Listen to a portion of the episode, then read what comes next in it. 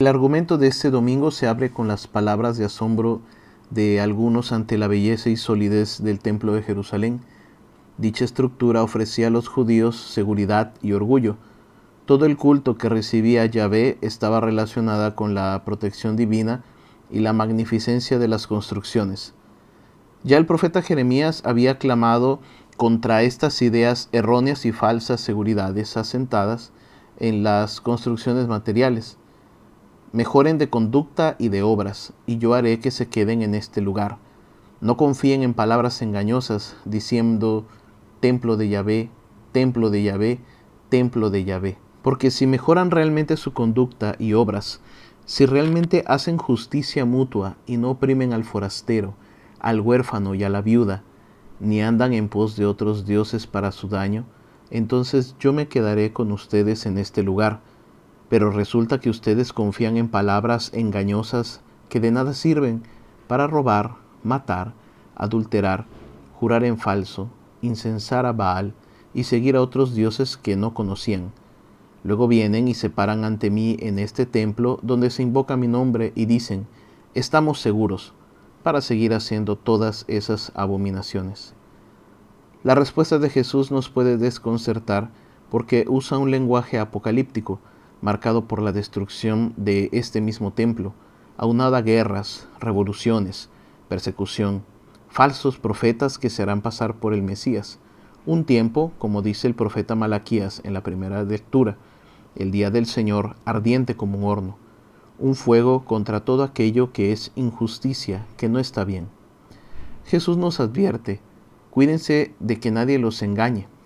La historia está caminando hacia una fase dramática, pero esto no será el fin.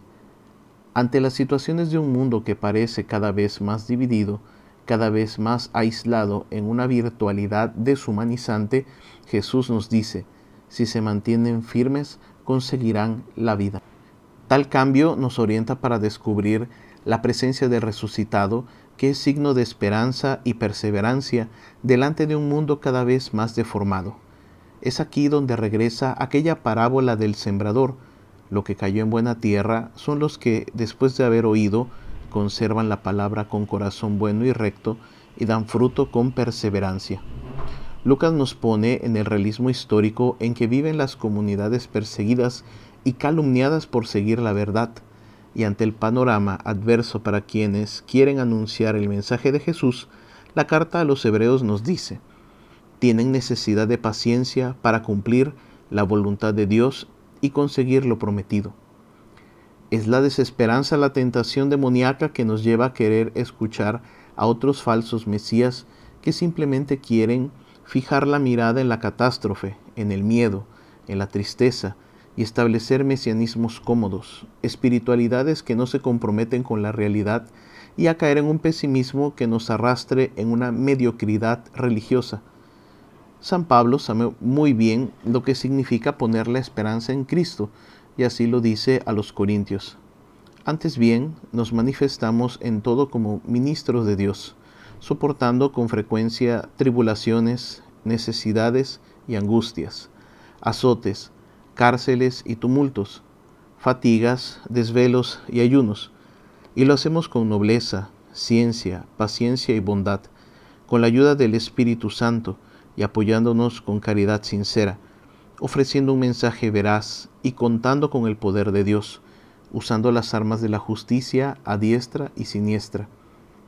Nuestra vida discurre entre el honor y el agravio, entre la calumnia y la buena fama, nos tienen por impostores, aunque somos veraces, por desconocidos, aunque nos conocen bien, por moribundos, aunque estamos vivos, por castigados, aunque no condenados a muerte, por gente triste, aunque estemos siempre alegres, por pobres, aunque enriquecemos a muchos. En fin, creen que no tenemos nada, aunque todo lo poseemos. El fin de las cosas no es el dolor, nuestra defensa es Jesucristo, y sabemos que la última palabra la tuvo en la cruz, eje de toda esperanza. Por eso regresamos a las palabras del profeta Malaquías. Pero para ustedes, los que temen al Señor, brillará el sol de justicia que les traerá la salvación en sus rayos. La salvación es la meta, una meta que atraviesa las tribulaciones. Un joven que no se vuelve adulto sin pasar por las tribulaciones no crece. Una amistad no se vuelve verdadera sin el perdón. Buscar a Dios sin la cruz nos pone en riesgo de encontrar una cruz sin Dios.